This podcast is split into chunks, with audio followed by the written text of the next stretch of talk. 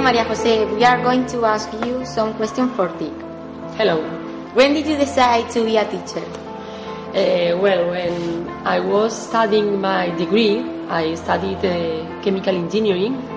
I started uh, giving uh, private lessons, and uh, and then I realized uh, it was useful for me, and it made me feel feel useful and uh, feel fulfilled. So uh, I thought it could be uh, a good job for me. But um, when I finished my degree, I didn't uh, start working uh, as a teacher. I worked in a um, water treatment company and uh, I did the education master and after that started working here in school. Did you find a job after finished your preference?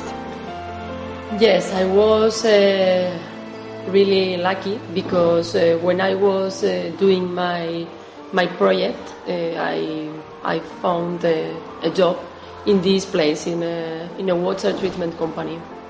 And I did uh, projects for, for reuse uh, wastewater from different industries and uh, for wastewater from, uh, from the houses, urban wastewater. What did you feel the first time you did a class? Were you nervous?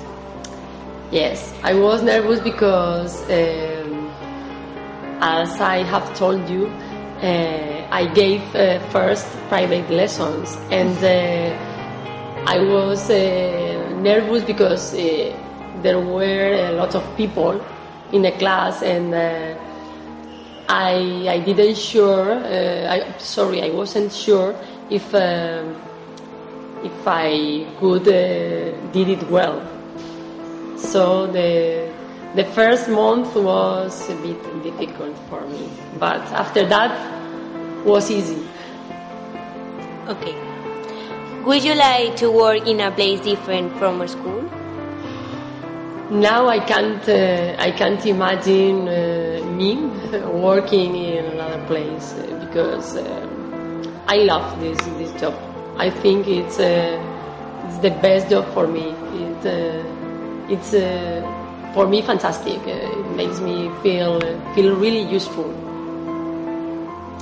In addition to the, the to the degree, do you have any other certificate? Uh, well, I have studied English and uh, and I have studied uh, Valenciano. So I I have a certificate in, in English and in Valenciano and the, the master, the education master. No more.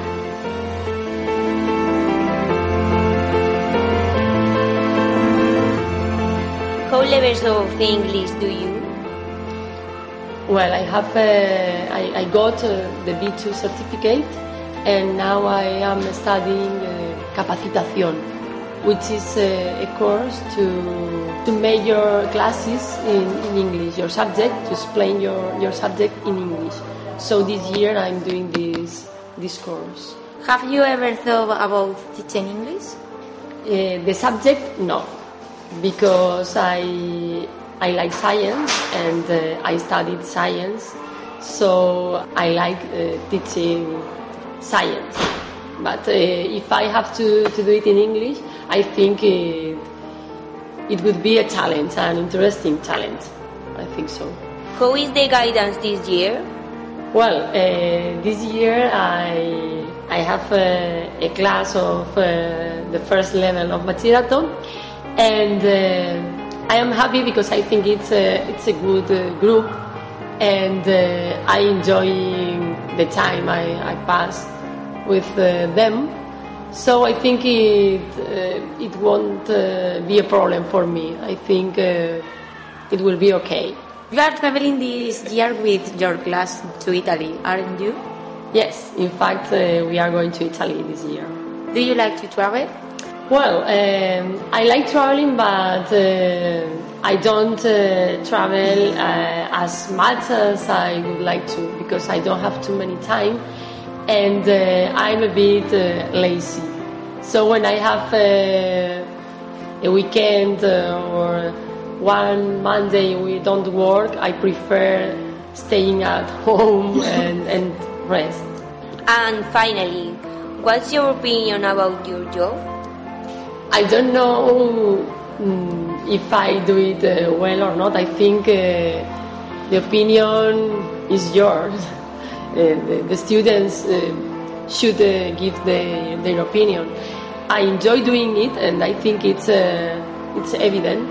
So I think it's okay, but I'm not sure. Sometimes I feel the students um, don't understand or don't uh, feel comfortable in my class, so I think uh, I can improve uh, the way I, I do my classes, but I try to do my best.